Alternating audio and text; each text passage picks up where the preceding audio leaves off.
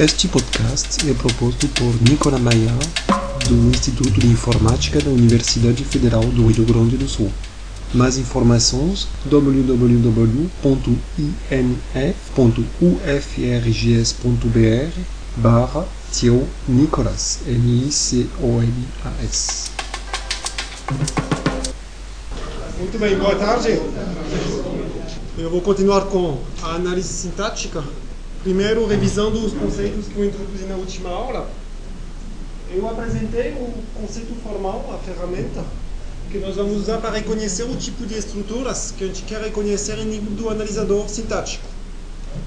O analisador sintático ele reconhece a estruturação dos tokens entre si e para isso ele usa o que eu chamei de gramáticas livres de contexto. Eu falei de gramáticas formais.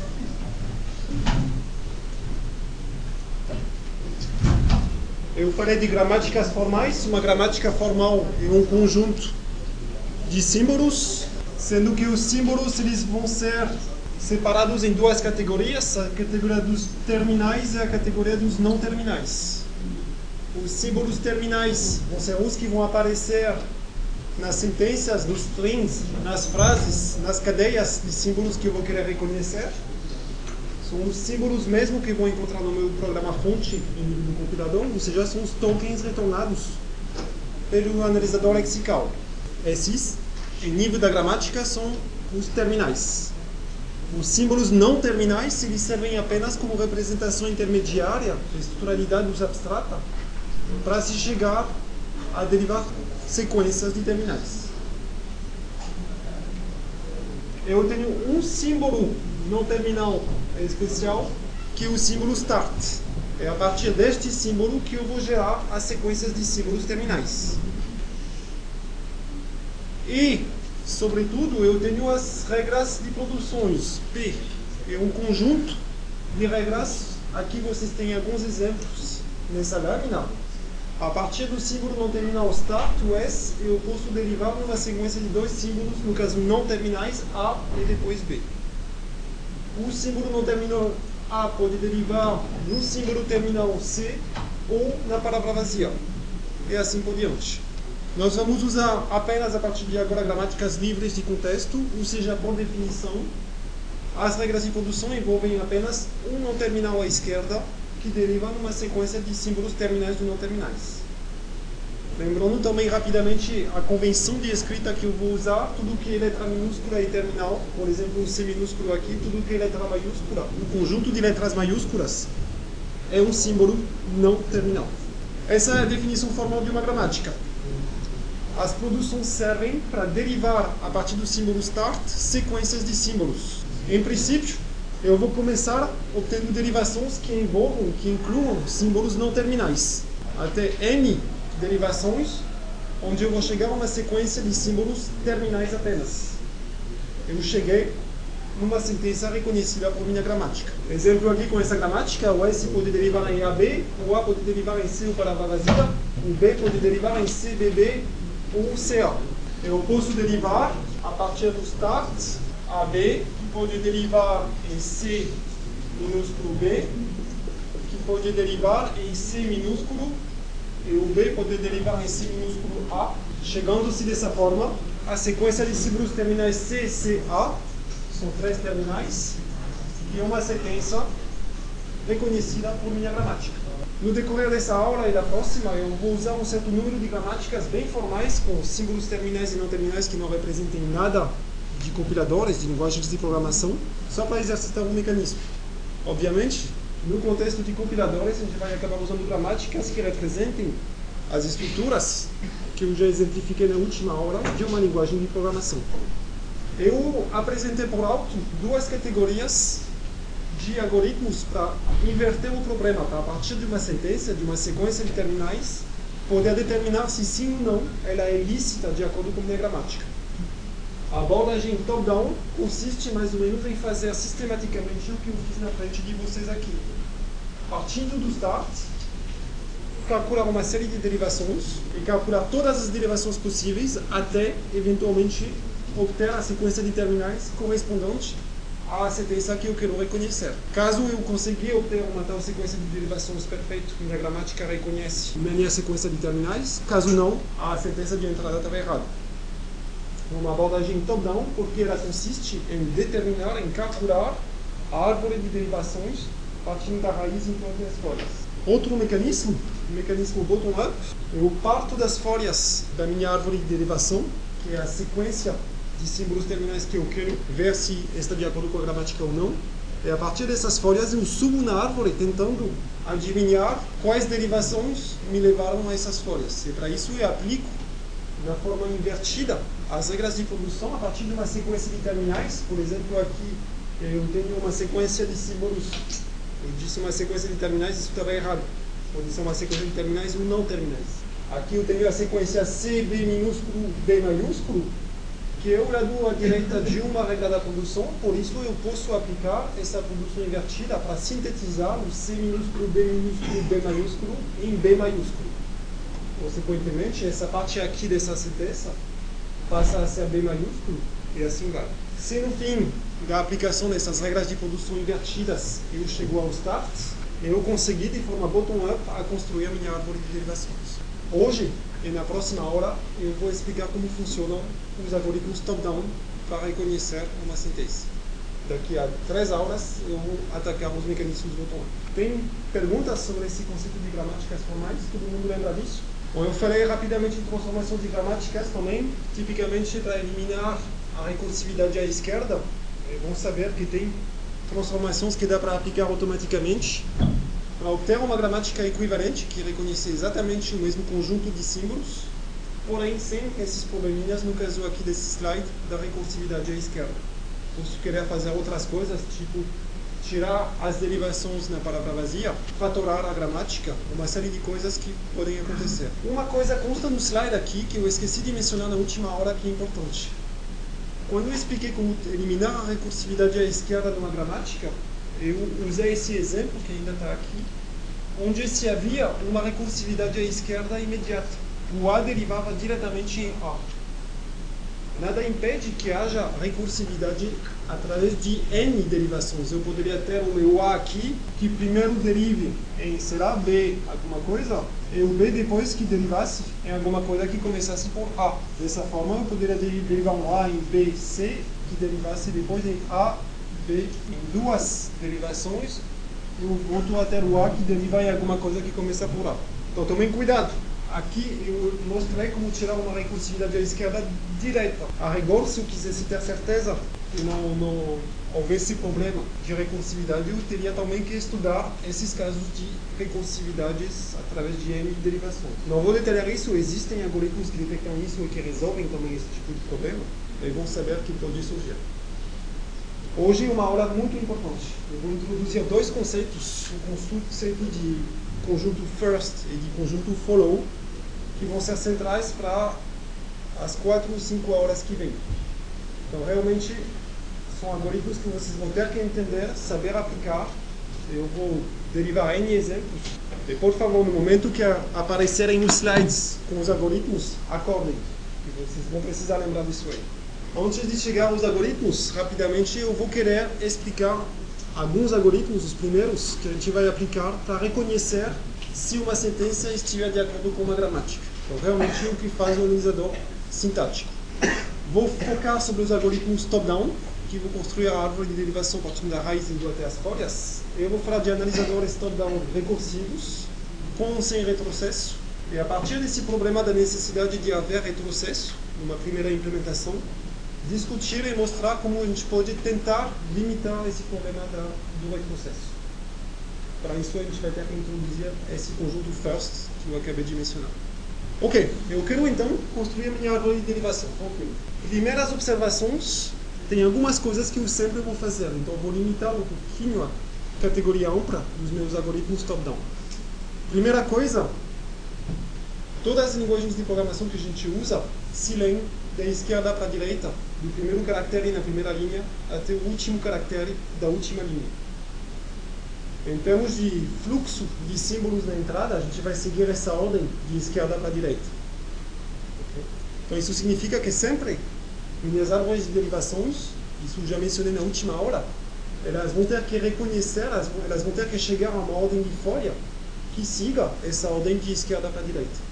Eu não vou começar a analisar uma série de tokens, começando pelo último e voltando atrás. Eu vou seguir essa ordem de leitura que para nós é natural. Parece simples, mas não é tão simples. Significa que eu limito o tipo de análise que eu vou querer fazer. Eu volto a um exemplo que eu já discuti algumas vezes, no caso do for. Tem um for, um parêntese, uma série de coisas depois. Em algum momento tem um parêntese que fecha. Isso, em termos de analisador lexical, vai retornar uma série de tokens, por exemplo, esses. Então, essa sequência de tokens, for, left parêntese, idf igual, etc. Right, parêntese, que o analisador sintático vai analisar. Meus algoritmos de reconhecimento, vou considerar os tokens nessa ordem. Isso significa que, por exemplo, uma coisa que eu não vou fazer é, ao ler esse token aqui, o primeiro parêntese que abre que aparece, tentar pular pela frente para ver se em algum momento eu não tenho um parêntese que fecha, para depois voltar para trás e prosseguir com minha análise a partir do IDF. Eu não vou me autorizar, eu não quero, eu não vou precisar, na verdade, fazer essas idas e voltas no fluxo de tokens que eu vou ler. Eu vou simplesmente querer algoritmos que varram da esquerda para a direita essas, esse fluxo de tokens e que decidem em algum momento se sim ou não a sequência está ok. Segunda coisa que eu já vou fazer para limitar um pouco o tipo de árvores que eu vou ter que montar, eu mencionei que existiam árvores de derivação chamadas, chamadas mais à esquerda ou mais à direita. O que eu vou precisar fazer nos meus, nos meus analisadores top-down é, de alguma forma, tentar todas as derivações possíveis para conseguir ver se sim ou não uma, uma sequência leva às folhas que eu quero. Uma coisa que eu posso fazer, aliás, que eu devo fazer, é na hora de listar e contemplar todas essas ordens possíveis, decidir de uma ordem para calcular essas ordens de derivações.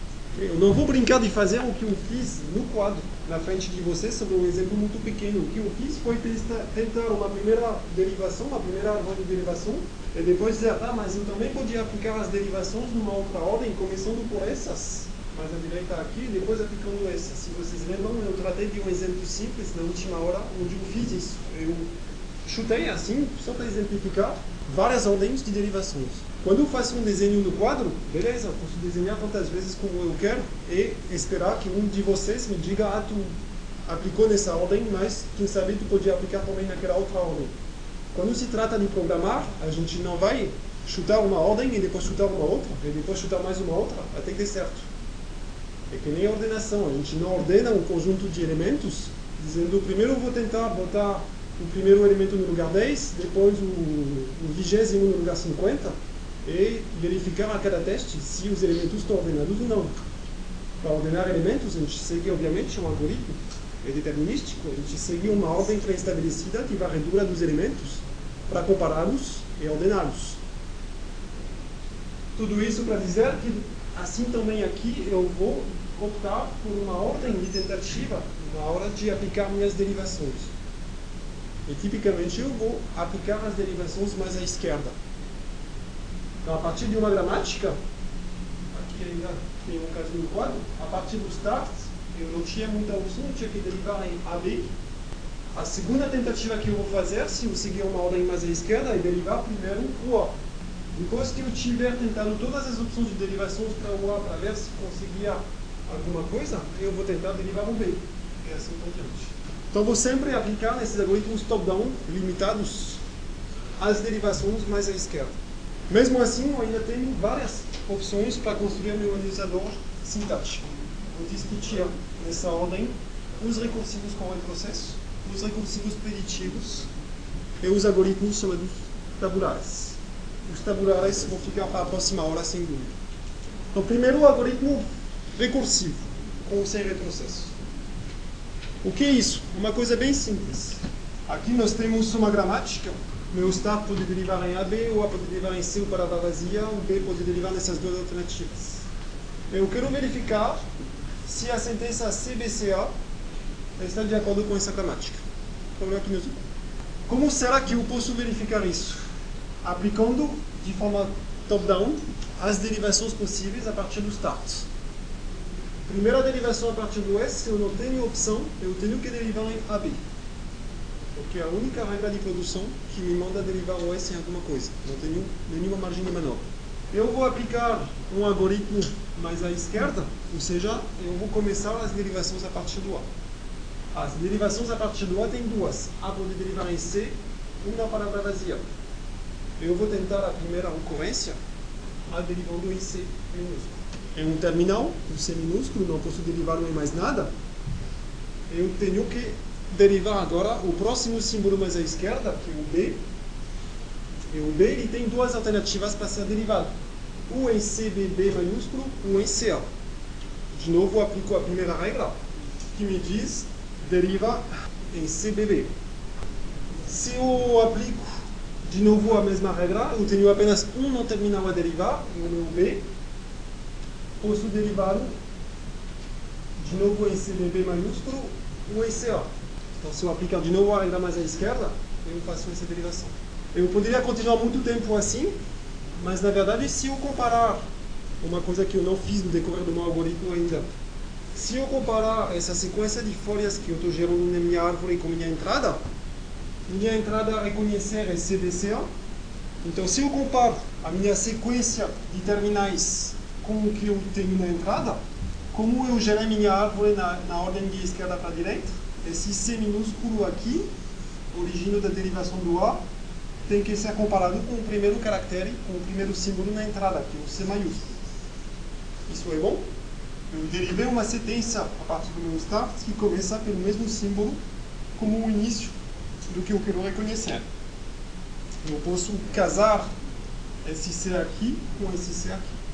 Mas então, o próximo símbolo terminal, a próxima folha que eu tenho que encontrar na minha árvore, tem que casar com um B, que é o segundo símbolo na entrada. Ora, na ordem como eu apliquei minhas, minhas reduções aqui, eu tenho um C minúsculo como segunda folha mais à esquerda, que não fecha, que não casa com o B minúsculo aqui. Por isso, antes de me empolgar com a subárvore mais à direita aqui, se eu tivesse comparado diretamente minhas entradas com minhas folhas, eu já teria me dado conta, bem antes de começar a derivar aqui, que simplesmente não adiantava derivar esse B maiúsculo aqui em CBB, porque eu não ia de jeito nenhum chegar a uma árvore de derivação que casasse com a minha entrada a reconhecer. Então aqui acontece o que eu já chamei na lâmina de retrocesso, backtracking. Eu tenho que voltar atrás na construção da minha árvore de derivações para tentar uma outra combinação que talvez ela dê certo. O que vai acontecer em termos de backtracking? O que não deu certo é que esse último não terminal B aqui, eu derivei ele em CBB, porque era a primeira regra que aparecia e não deu certo. O meu backtracking vai consistir em dizer, ok, ao invés de aplicar essa regra de produção, aplica a segunda tentativa, B deriva em C minúsculo A. Novamente, Aqui, minha segunda folha vai ser um C minúsculo, que não vai casar com o B que eu quero. Ou seja, após ter tentado todas as opções para derivar meu B maiúsculo aqui, eu estou trancado. Eu não consigo nunca chegar a um B minúsculo como segunda folha. De novo, backtracking. Se não deu certo dessa forma, significa que essa primeira derivação aqui do A maiúsculo não levava a, a solução nenhuma. Então, tem que voltar atrás e tentar a segunda derivação do A aqui, A derivar em palavra vazia. Como eu backtrackei, como eu voltei atrás, eu não tenho mais nenhuma folha na minha árvore de derivações, eu vou ter que voltar a considerar um C minúsculo da entrada para fechar com uma folha. Bom, aqui estou com a palavra vazia, tenho que derivar meu B. E de novo eu vou tentar as opções que eu tenho, CBB verificando dessa vez antes de derivar o segundo B, se elas casam com a entrada ou não. Aqui realmente o meu C minúsculo casa, meu B minúsculo casa com a entrada. Perfeito. Então vamos continuar a derivar o B maiúsculo aqui, de novo aplicando as produções que eu tenho à minha disposição. A primeira é a CBB de novo, até casa com o C aqui, porém depois encontro a folha B que não fecha com A aqui. De novo estou trancado, tenho que fazer um backtrack e derivar meu B na outra regra aqui possível, CA, o que dessa vez me leva a uma árvore de derivação correta. O C aqui fecha com este aqui, o A minúsculo aqui fecha com o último símbolo da minha entrada. Normalmente o que eu desenhei na frente de vocês deve estar de acordo com essas explicações aqui, com o primeiro backtrack aqui e as derivações que deram certo, B deriva em C aqui perfeito, A deriva em palavra vazia, ok? O ponto importante é o seguinte, vocês entenderam a lógica. A gente tenta derivar sistematicamente os não terminais mais à esquerda, casando os terminais que aparecem com a entrada enquanto dá. Enquanto não dá, a gente tem que voltar atrás na árvore. É bem simples, é direto, é burro. Vocês várias vezes provavelmente anteciparam que eu ia para um beco sem saída antes que eu tentasse. Em particular, vejam bem, sou, sou o último caso aqui na minha árvore de derivação. Eu estava nesse caso aqui, eu tinha um, um CB que tinha fechado com o CB aqui, eu tinha um B maiúsculo aqui que eu queria fechar com ou A. Não fazia muito sentido tentar fechar com uma coisa que começasse por CB minúsculo, obviamente ia trancar. Eu só apliquei de forma sistematizada uma ordem de tentativas que eu determinei inicialmente. Como será que eu implemento isso? É fácil implementar isso. Na verdade, é muito próximo à implementação que eu mostrei dos autômatos de estados finitos. Eu implemento isso através de um procedimento associado a cada um dos não terminais. Aqui eu tenho os não terminais S, A, B. Eu vou ter procedimentos do tipo reconhece S reconhece A e reconhece B. Cada um desses procedimentos vai ler o próximo token na entrada, e, em função desse token, tentar reconhecer, tentar reconhecer através do, das chamadas dos procedimentos associados aos não terminais, tentar reconhecer em que eles podem ser derivados. Meu S aqui, a única produção era S deriva em AB. Então, reconheci S, ele não tem muita, muita coisa para fazer, ele tem que primeiro reconhecer A e logo depois reconhecer B. Primeiro ele vai ler o token. Uma chamada organizador lexical para recuperar o próximo token que vem. E ponto. Se o reconhece S chamou reconhece A que não deu errado, e chama, chama reconhece B que não deu errado, e que a análise deu certo. Então, em termos de zero, de OK, o reconhecedor de A a poder derivar em C ou palavra vazia, ele vai fazer um teste em função dos terminais. É um mau exemplo, porque com a, com a palavra vazia eu não consigo escrever isso facilmente. Vou tratar o caso do B. O caso do B também é um pouco complicado de escrever. Eu vou tratar o exemplo que está na lâmina aqui, depois eu a discutir o caso dessa gramática. Como será que eu implemento o reconhecedor top-down com esse algoritmo para essa gramática bem simples? Essa gramática ela é realmente representativa do tipo de construções que vocês vão compilar no Pico. Aqui eu tenho um terminal chamado tipo, que pode derivar em tipo simples, um é um caractere que é um chapeuzinho aí, um terminal, e depois um token IDF. Ou uma construção que começa por array, chave que abre, tipo simples, chave que fecha, of tipo. O meu não terminal tipo simples pode derivar em três sequências de terminais, integer, char, ou uma combinação de três terminais que é num, pp num. O que, que isso significa em português? O IDF seria o identificador normal, o array seria uma construção de vetor, o pp aqui seria um token reconhecido associado ao lexema ponto ponto. As construções em termos de terminais que eu quero reconhecer são tipicamente uma coisa que tem essa forma. Uh, começa por tipo, então, por exemplo, vai ser array of array colchete. Tipo simples pode derivar em integer of tipo pode derivar em tipo simples, que vai derivar, por exemplo, em um ponto ponto 20. será que isso não? Eu, errei na minha derivação. Eu errei, eu quero que tipo derive em tipo simples ou array com. Tipo simples, que é ele que pode derivar em um PP1, com chat que fecha, of, tipo, Meu tipo simples, ele é que pode derivar em nu, pp nu. E meu tipo vai derivar, poderia, está certo isso, ele poderia derivar em, em tipo simples que pode derivar nisso aí. Então, a minha gramática eu simplifiquei demais, na verdade, me capturar construções que eu não queria capturar. O meu tipo aqui, eu quero que, na verdade, ele derive em tipo simples. Mas eu não quero que me derive nisso. Eu vou botar pegando.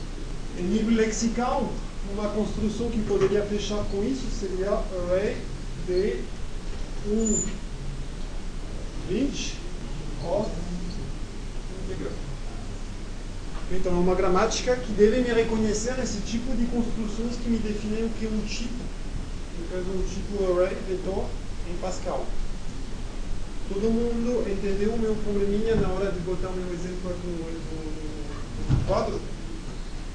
Eu cheguei a construir uma sequência lexical aqui com probleminha de intervalo. Na verdade, eu gostaria de restringir esse tipo de construções ao que aparece dentro dos colchetes aqui. Só que minha gramática aqui não foi bem construída, ela me autoriza construções que numa linguagem de verdade eu não vou querer autorizar. Tipicamente, é não é um erro no sentido da gramática formal, é só que a minha gramática formal não me reconhece exatamente o que eu queria que ela reconhecesse. Para meu, para meu exercício, para meu exemplo, não, não importa isso. Então, como será que eu construo um algoritmo reconhecedor top-down que reconheça essa gramática? eu vou ter um reconhece tipo e um reconhece tipo simples. Reconhece tipo simples é muito fácil, porque as derivações de tipo simples são apenas terminais. Então, basicamente, eu leio o próximo token e de três coisas uma. O token é igual ou igual a integrar, neste caso, perfeito, return. Ou meu token é igual, igual a achar, mesma coisa, então ok. O segundo caso que eu aceito como derivação a partir de simples, o meu token é igual igual a null, só que neste caso eu tenho que testar também que o que vem depois do null é um pp e o que vem depois do pp é um null. Ou seja, eu vou ter que fazer umas duas chamadas ao utilizador lexical, ylex igual igual pp e yx igual igual null, return de ok. Último caso, se não fechou com nenhum desses três casos, eu vou retornar um erro. Então, em último case, vejam bem, minha hipótese aqui, a cada chamada yx eu leio, eu consumo na entrada mais um toque. Todo mundo entendeu o meu pseudocódigo em C? Esse é bem simples, Nesse caso do reconhece tipo simples, vejam bem que ele testa sistematicamente os tokens que são as derivações do meu terminal aqui. A partir daí, o reconhecedor de tipo vai fazer o mesmo tipo de coisas. Ele vai poder verificar se o próximo token o chapeuzinho o array. Eu não vou escrever tudo, então vou, vou, vou explicar. Caso o próximo token servido é um chapeuzinho, ele vai ter que chamar de novo o analisador lexical para recuperar o token seguinte e verificar que ele seja igual ao identificador. Caso sim, ele retorna OK, caso não, retorna um erro. Ou ele vai poder testar que o token lido seja igual a array. Neste caso, ele vai ter que testar que o token seguinte vai ser colchete aqui. E se o seguinte é igual ao colchete, ele vai ter que chamar o reconhecedor associado a tipo simples para verificar que o que vem depois do colchete seja reconhecido como sendo tipo simples. Então aqui eu vou ter uma chamada yx e depois eu vou ter reconhece tipo simples para verificar que o que vem depois é um tipo simples. Depois vou ter que verificar que eu tenho um colchete fechar e assim por diante. No fim, vai ter uma chamada recursiva de reconhecer tipo a reconhecer tipo. Isso nos leva. Eu, me, eu escrevo o pseudocódigo só para confundir vocês, porque na verdade tem uma lápida bonita, onde é uma coisa semelhante já vem pronta. Isso deve ser mais ou menos o pseudocódigo que está aqui. eu reconheço o tipo, está mais ou menos escrito em pseudocódigo aqui. Veja bem que eu tenho uma chamada que em pseudocódigo código chamada reconhece de ID que testa se o token é igual ao token passado em argumento.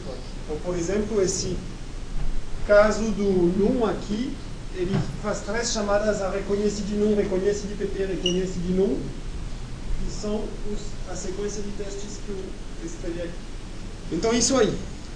Por que, que eu digo que isso é equivalente à construção da árvore de derivações? Aqui, eu desenhei árvores, aqui é código.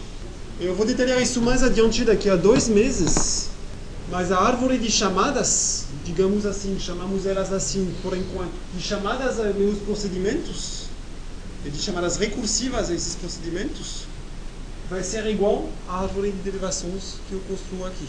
Então é uma, uma implementação das tentativas e erros que eu fiz na frente de vocês. Ok? Não. Não está ok. Vocês tinham todo o direito de reclamar de mim. Por vários motivos. Primeiro, porque ninguém entendeu esse, tipo de código aqui.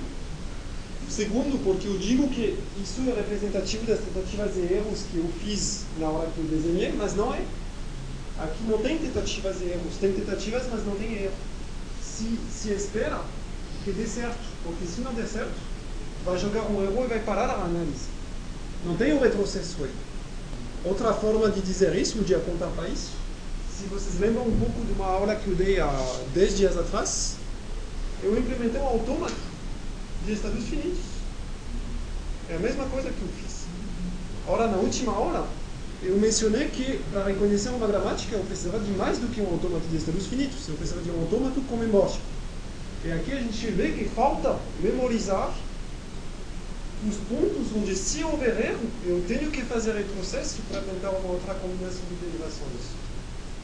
E falta aqui, tipicamente, uma pilha para dizer eu toquei nisso aí, lembra disso, bota o token na pilha.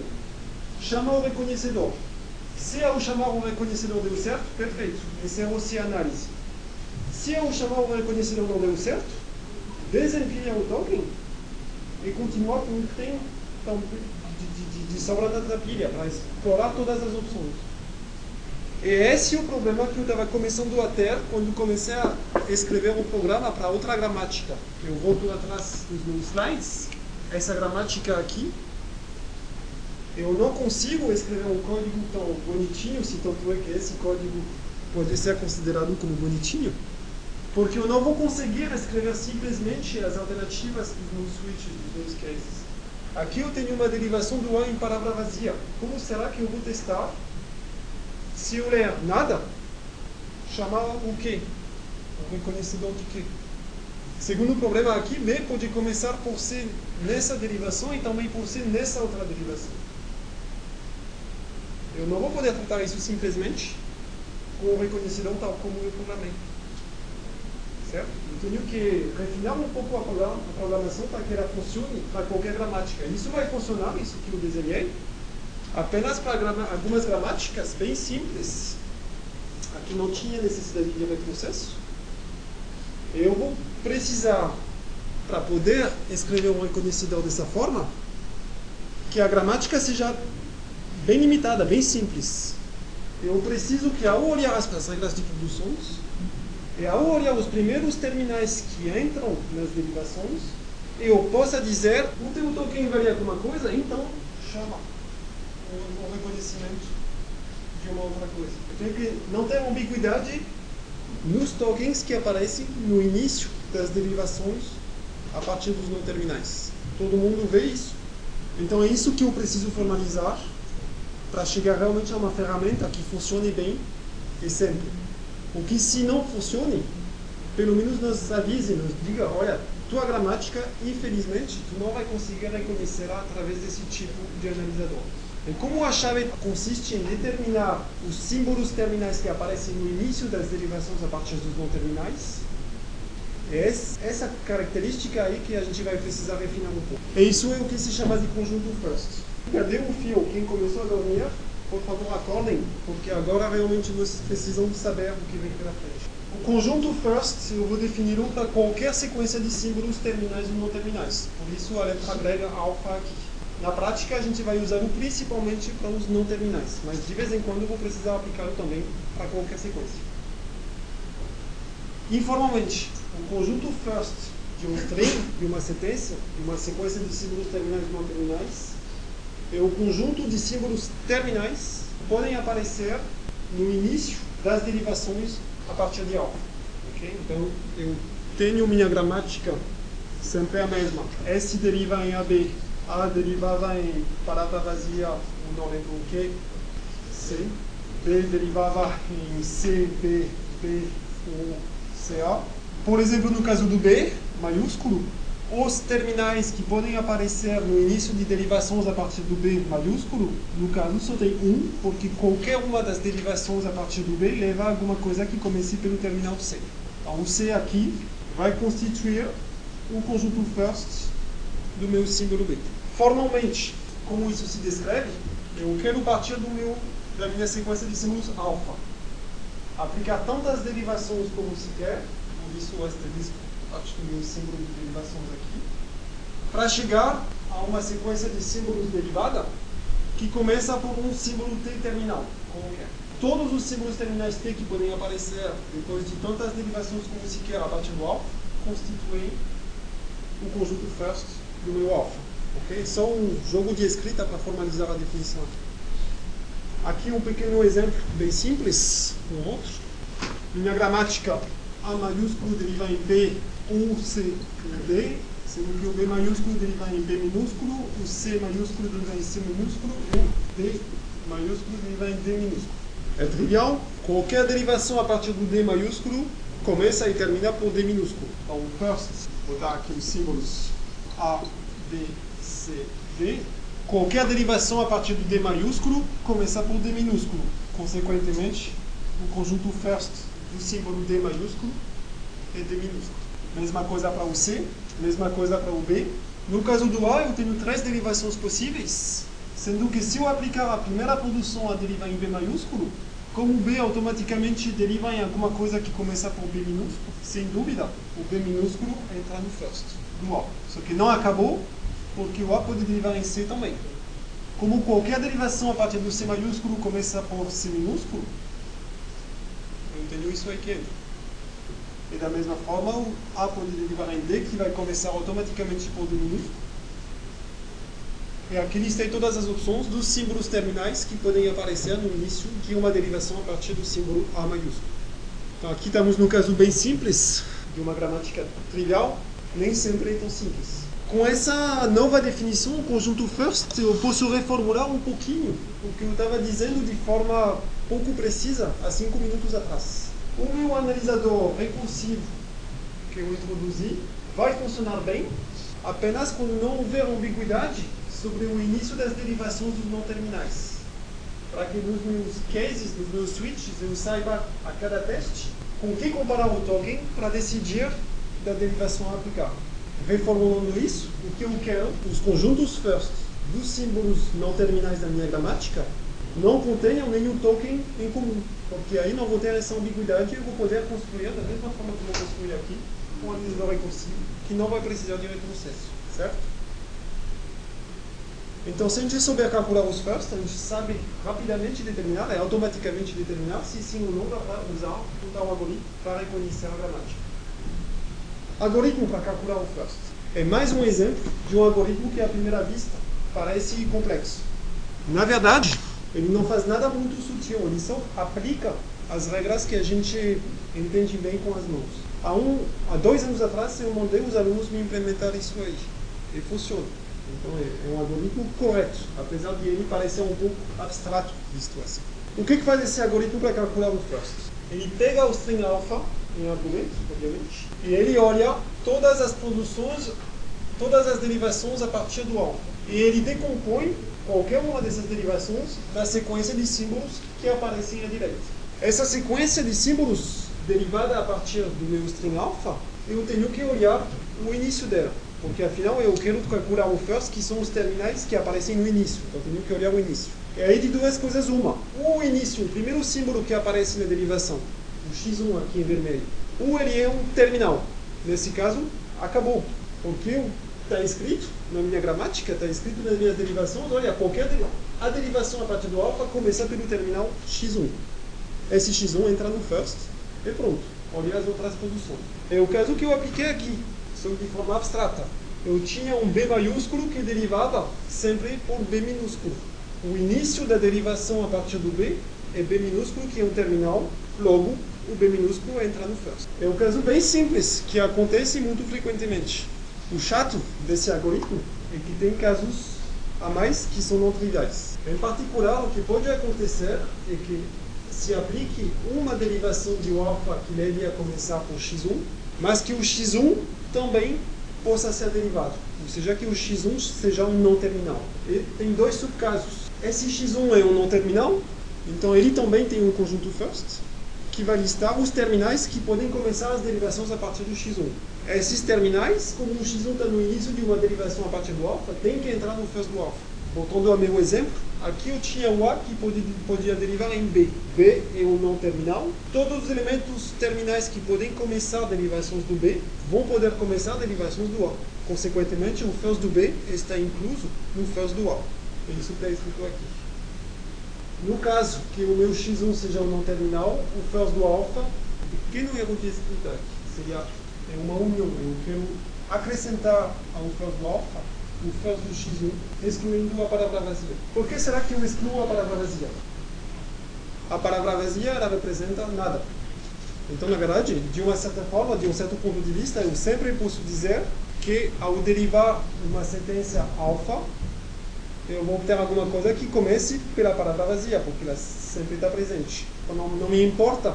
Eu não vou querer sistematicamente colocar a palavra vazia no first, porque isso não traz informação nenhuma. Na verdade, eu vou querer apenas lembrar que tem a palavra vazia no first, num caso específico, que é quando o alfa pode derivar ele todo na palavra vazia. Porque aí não tem não tem galho. Se pode derivar em palavra vazia, eu tenho que saber que, que existe essa opção para fazer o meu algoritmo, para analisar meu, minha sentença. Então vocês veem, o, o último caso saindo do laço aqui, está escrito aqui. Caso o alfa possa derivar na palavra vazia, Nesse caso, eu incluo a palavra vazia no first do meu alfa. Em todos os outros casos, sempre eu excluo a palavra vazia do first que eu estou construindo. Então, nós estamos nesse ponto aqui. Uma derivação a partir do alfa começa por x1, que é um não terminal. Obrigatoriamente, eu incluo o first desse x1 no first do alfa que estou calculando, tirando a palavra vazia. Porém, tem mais um porém, que é esse caso aqui. O meu x1 sendo um não terminal, pode acontecer que ele derive na palavra vazia. Eu zere através de derivação do meu x1 de vermelho aqui. Se isso acontecer, o que vai passar a começar a derivação a partir do alfa vai ser o x2, o segundo símbolo encontrado. Como o x1 pode ser zerado, pode derivar em palavra vazia, eu vou ter que passar a considerar o first do x2 e incluí-lo no first do. E o que aconteceu com o x1 pode acontecer com o x2. O x2 também, talvez, em função da gramática, possa ser derivado na palavra vazia. Se tanto o x1 como o x2 puderem ser derivados em palavra vazia, tendo que olhar o first do x3. E assim por diante. É isso que faz esse laço for aqui. Ele verifica todos os símbolos x e que aparecem na derivação do off. E enquanto os sufixos, os primeiros símbolos podem ser zerados, podem derivar em, em palavra vazia, ele inclui o first desses símbolos no first do alfa. Então, se a palavra vazia pertencer ao first do x1 e ao first do x2 e ao first do xi, então tem que incluir o first do x seguinte. Se eu parar no x menos 1, eu incluo o first do xi no first que eu estou construindo. A moral da história é a seguinte: nos casos simples é muito simples o first.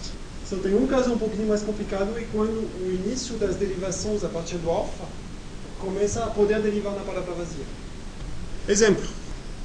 Acompanhem esses exercícios para garantir que vocês saibam fazer e, por favor, tentem fazer de novo em casa, só para verificar que está ok.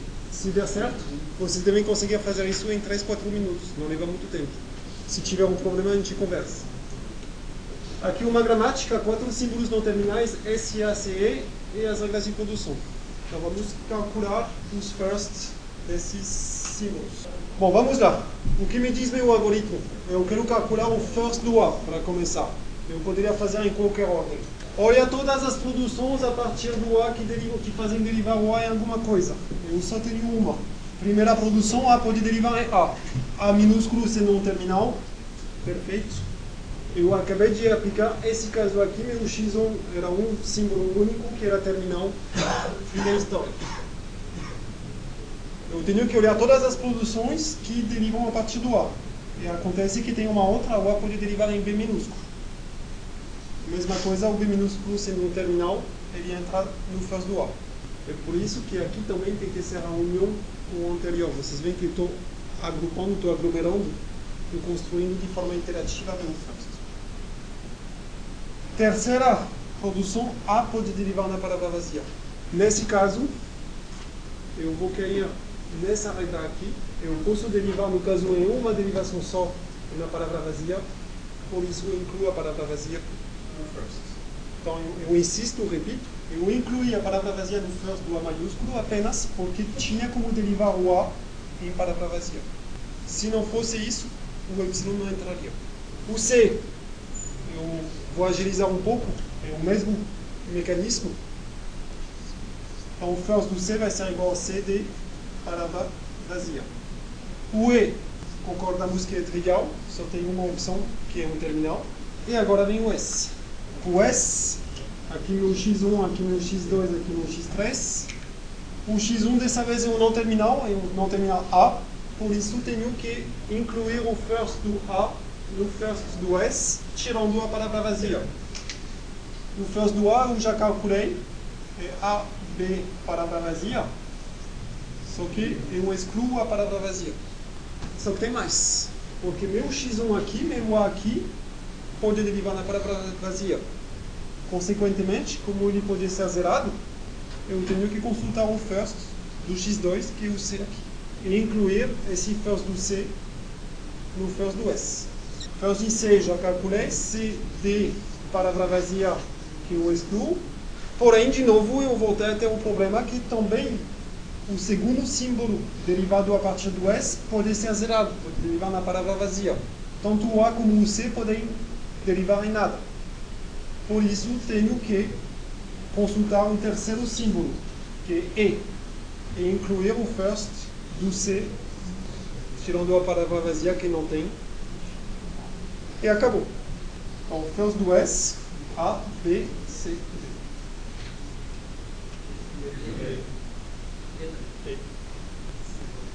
Aqui vocês têm um certo direito de me dizer funcionou porque tu primeiro calculaste o first do A, o first do C, o first do E e conhecendo-os conseguiste calcular o first do S que, era, que incluía os outros. É verdade. Se eu não tivesse calculado nessa ordem, eu teria uma equação do first do S que dependesse do first do A.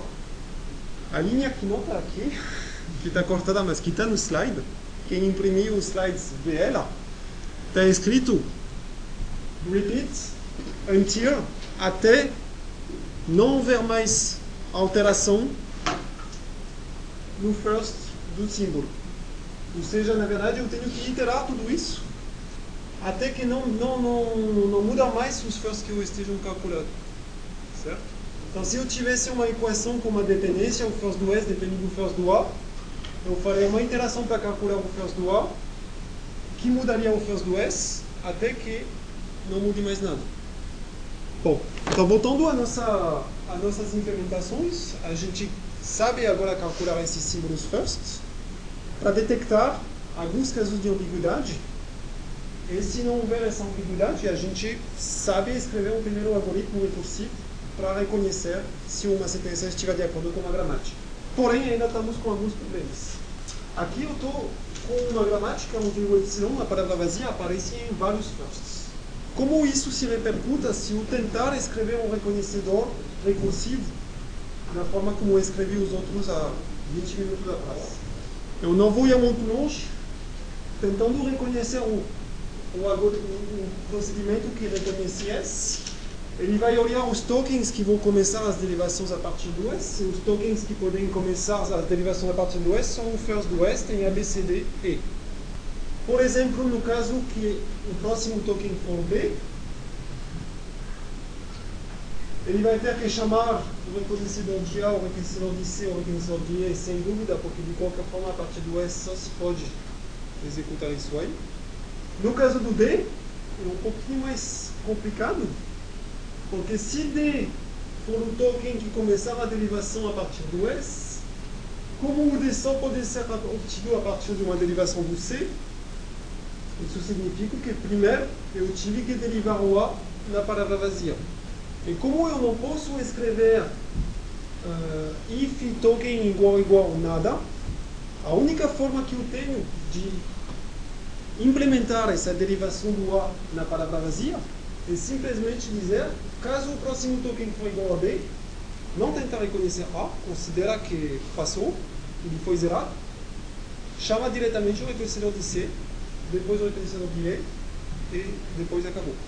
Então vocês veem que eu consigo dar um jeito para escrever um algoritmo que leve em consideração que de vez em quando eu tenho que derivar alguns símbolos não terminais na palavra vazia. As chamadas aos procedimentos reconhecedores associados a esses não terminais simplesmente somem. No caso do E, é a mesma coisa. Se eu tiver um E como próximo token, isso significa, em termos de árvore de derivação, que eu tenho que derivar o A em palavra vazia, também o C na palavra vazia, para obter o E que vai derivar em E minúsculo. Em termos de algoritmo, eu não chamo o A, não chamo o C, chamo diretamente o reconhecedor de E e pronto. Mesmo mecanismo. Agora, se eu fizer o mesmo trabalho para implementar um procedimento que reconhece o A, eu tenho um problema. Porque meu A me deriva em A, B ou Y, quando eu tenho um A como próximo token, um B como próximo token, eu consigo escrever return, ok? Mas eu tenho, se eu quiser automatizar a implementação do reconhecedor, eu teria que dar conta dessa palavra vazia aqui. E isso eu não sei fazer. Não, não, não consigo, não, não vou escrever um case. Caso nada acontecer, de vez em quando, return ok. Isso não dá. A gente vê de novo surgir de uma outra forma um certo não determinismo devido à presença da palavra vazia do epsilon no first de alguns dos símbolos não terminais.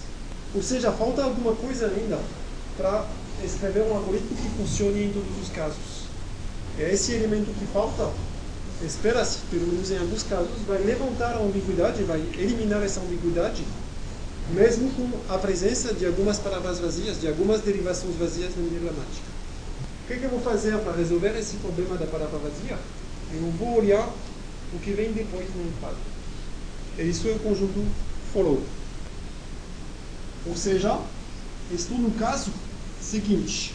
Eu tenho, em algum momento, meu start que derivou numa sequência XYZ de símbolos.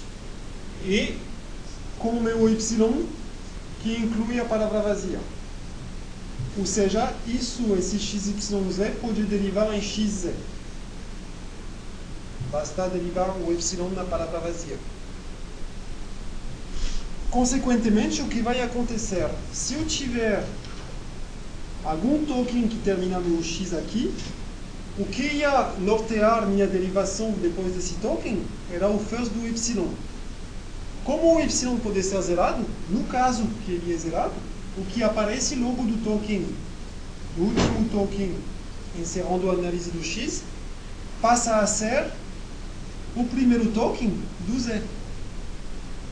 Ou seja, o que estou dizendo é que quando tem esse caso de eu não terminar o derivar na palavra vazia, eu vou ter que considerar os primeiros tokens, os primeiros terminais que aparecem no início do símbolo, logo depois o símbolo que pode derivar na palavra vazia. Essa é a definição informal do conjunto follow. O conjunto follow de símbolos não terminais Dessa vez, veja bem, eu calculo o follow apenas de um símbolo, não mais de uma sequência de símbolos, que é um não terminal. O conjunto follow de um símbolo A não terminal é o conjunto de terminais que vão aparecer logo à direita desse terminal em derivações. Parto do não terminal epsilon, tem derivações, com o Z aqui depois do epsilon, o que vem no início. Os primeiros terminais do Z vão entrar no foro do epsilon.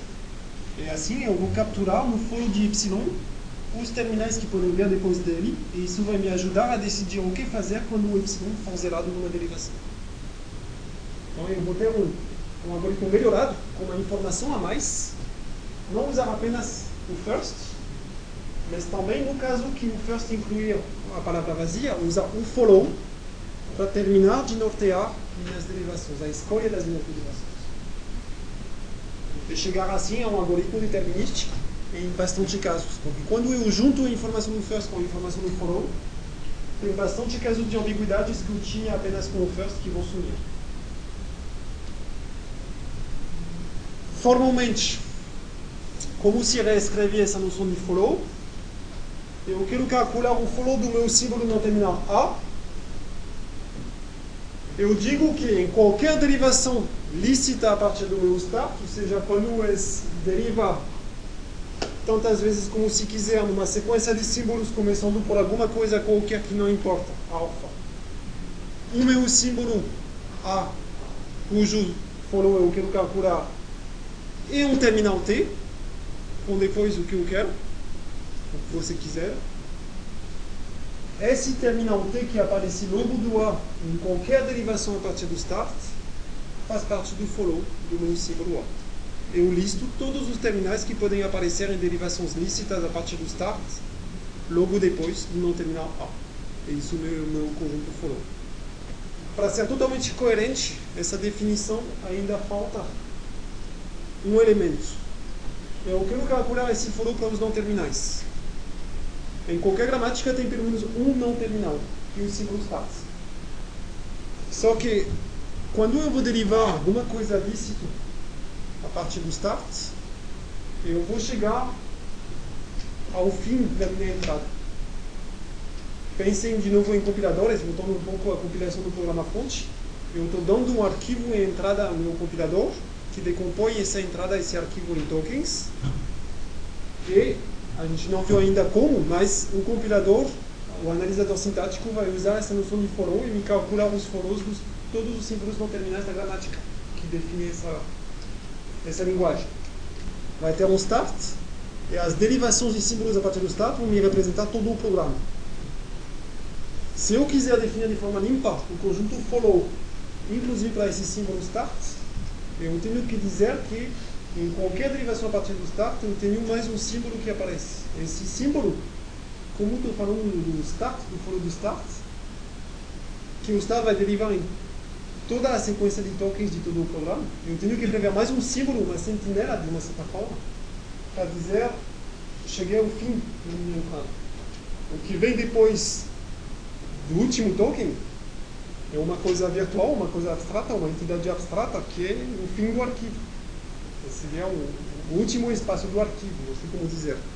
Tenho meu símbolo start que vai derivar numa sequência de tokens for left parêntese idf right parêntese ponto vírgula e acabou.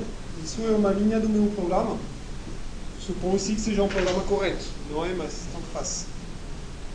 Eu preciso, para definir o foro do S, de mais algum caractere aqui que não existe, simplesmente para fechar minha definição. Esse caractere seria o end of o contra barra n que será alguma coisa. No contexto de compiladores, eu vou notar o de cifrão.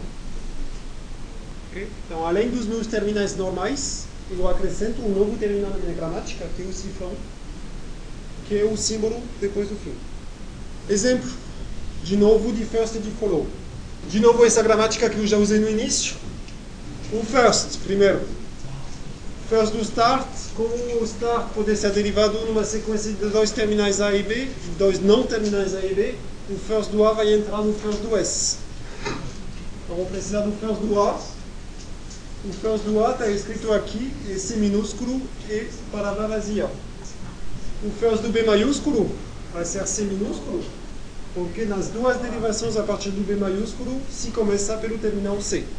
Agora que calculei o first do A, eu posso calcular o first do S, que inclui o first do A, tirando a palavra vazia.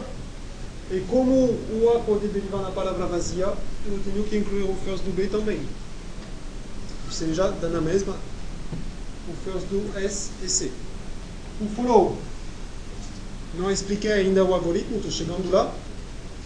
Mas, intuitivamente, o que vai entrar no follow? Eu tenho que olhar nas derivações quais são os terminais que aparecem logo depois de cada um desses símbolos não terminais. No caso do start do S, por definição, eu vou botar apenas o símbolo que eu acrescentei, o cifrão. Esse é um caso trivial. Por definição, o cifrão entra no follow do start. Uh, depois do A, o que, pode entrar? O que, vem? Aqui está escrito nessa regra de produção aqui, depois do A vem alguma coisa que vai ser derivado a partir do B. Ora, acontece que se sabe que qualquer derivação a partir do B começa por C minúsculo, porque é o first do B. Logo, por causa dessa regra aqui, o C minúsculo entra no follow do A. Não tem nenhuma outra regra de produção que me mande colocar o outro terminal logo depois de um símbolo A. Então, obrigatoriamente depois do A maiúsculo vai aparecer um C minúsculo e pronto. Depois do B maiúsculo, é um pouquinho mais complexo de enxergar rapidamente o que vai acontecer. Alguém está dizendo C? Vocês concordam com isso? Tem gente que diz não. Eu sou mais do campo do não do que do campo do sim. Alguém me diz uma, uma outra coisa, um outro símbolo que poderia entrar no foro do, do B? Sim, pronto. Eu gostei dessa. Que vai acontecer? O S pode derivar, aliás, deve derivar, é a única opção em AB. E depois do S, pode, aliás, deve, porque é a única opção, aparecer um terminal cifrão. Então, como o S que vem depois do que vem antes do cifrão pode derivar em AB, o cifrão que pode acontecer depois do S pode acontecer depois do AB, logo depois do B. Por isso, o cifrão vai entrar no follow de B. Na verdade, tem uma dificuldade que é a seguinte. Um, ca um caso chato de cálculo do follow não é nada chato quando está escrito na gramática, depois do A vem um B. Todo mundo já entendeu que no meu algoritmo eu vou incluir um first do B no follow do A, por causa desse tipo de, de regra. O caso chato é realmente quando o não terminal cujo follow eu estou calculando aparece no fim, porque não é bem claro o que vem depois. Na verdade, nesse caso, tem que olhar o não terminal de que deriva a derivação com o não terminal no fim. Isso por um motivo talvez não imediato. Eu quero calcular o follow do B, eu tenho de forma genérica uma regra, uma produção X que deriva em AB. Eu quero o follow do B que está no fim. O que eu estou dizendo é que tem que olhar o follow do X. Por que isso? Porque eu vou ter outras regras que vão derivar em coisas genéricas do tipo x, y. E como eu tenho minha regra aqui, esse x pode derivar em AB com o y que fica depois. Acho que todo mundo nessa altura da hora deveria entender isso. Só que isso tem uma consequência direta. É que eu quero calcular o que vem depois do y, follow. Eu quero calcular o follow do meu b, que estava no fim dessa regra aqui. Por causa dessa derivação intermediária, o que aparece depois do b é o que está no início do y. E esse início do y, esse y veio dessa regra aqui. Ou seja, vejam bem, a, a coisa é um pouquinho complexa de entender. Vai entrar no foro do B, o que consta no início do que está depois do x. O x sendo o lado esquerdo da produção, onde o B estava no fim. Eu estou dizendo que meu foro do B, que eu quero calcular, vai ter que incluir o foro do x isso para qualquer regra desse tipo, onde eu tenho um x que deriva em alguma coisa eu vi no fim. Estamos quase no algoritmo, Só tem mais uma pequena dificuldade. Se vocês entenderam isso, vocês vão entender um pouquinho. Eu posso tornar a coisa um pouquinho mais complexa ainda. Depois vem mais um símbolo depois do B. Esse símbolo pode derivar na palavra vazia. Voltei ao mesmo caso como aqui. E agora nós temos os três casos do meu algoritmo de cálculo do for. Início com um caso trivial, o caso dos starts. O for do start é um cifrão e pronto. Eu vago as regras de produção. Para cada uma das regras, eu tenho perfis de produções. Primeiro caso, meu símbolo A, agora cujo for eu quero calcular, está no fim. É o caso que eu exemplifiquei aqui. x derivar em AB. Nesse caso, eu tenho que incluir o for do símbolo à esquerda no for do símbolo A que eu estou calculando. For de A igual a for de A união for de x. Segundo caso, o aparece à direita numa regra de produção, porém não, não está no fim. Tem um sufixo beta, sequência qualquer de símbolos, depois do A. Nesse segundo caso, conforme vocês já entenderam, o first do beta os símbolos terminais que começam em beta, por definição, entram no foro do A. É o caso realmente que a gente lê na produção, depois do A vem ao terminal. Com o porémzinho que talvez no first do beta apareça a palavra vazia, ou seja, o beta pode ser derivado em nada. Nesse caso aqui, de volta nesse caso aqui, é como se o A aparecesse no fim, tem que incluir um foro do X no foro do A. É o caso que eu desenhei em verde aqui. Em momento nenhum, nesse algoritmo, tem a inclusão num conjunto for da palavra vazia. Eu chamo sua atenção sobre esse detalhe. É um erro muito comum isso. A gente se confunde um pouco entre um first e um for e a gente se empolga e bota na palavra vazia. Tipicamente porque está escrito, ah, eu excluí, mas aqui tem uma união com o do beta. Então é rápido, a gente não pensa muito, ou programando a gente esquece de filtrar a palavra vazia e a gente chega a um conjunto for com uma palavra vazia. Isso está errado. Nunca tem. Isso por causa do cifrão, na verdade. Né? No pior caso, eu estou no fim do meu arquivo e aí ainda tenho um terminal virtual que o cifrão. Então a palavra vazia não tem por que entrar. Nunca, nunca interessa. De novo, eu, eu peço desculpas pelo corte aqui do, do, do canhão.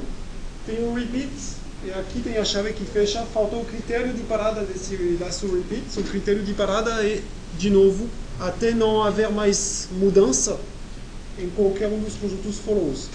Isso porque, vejam bem, são chamadas recursivas. Eu digo aqui, para calcular um follow de A, eu preciso conhecer um follow do X.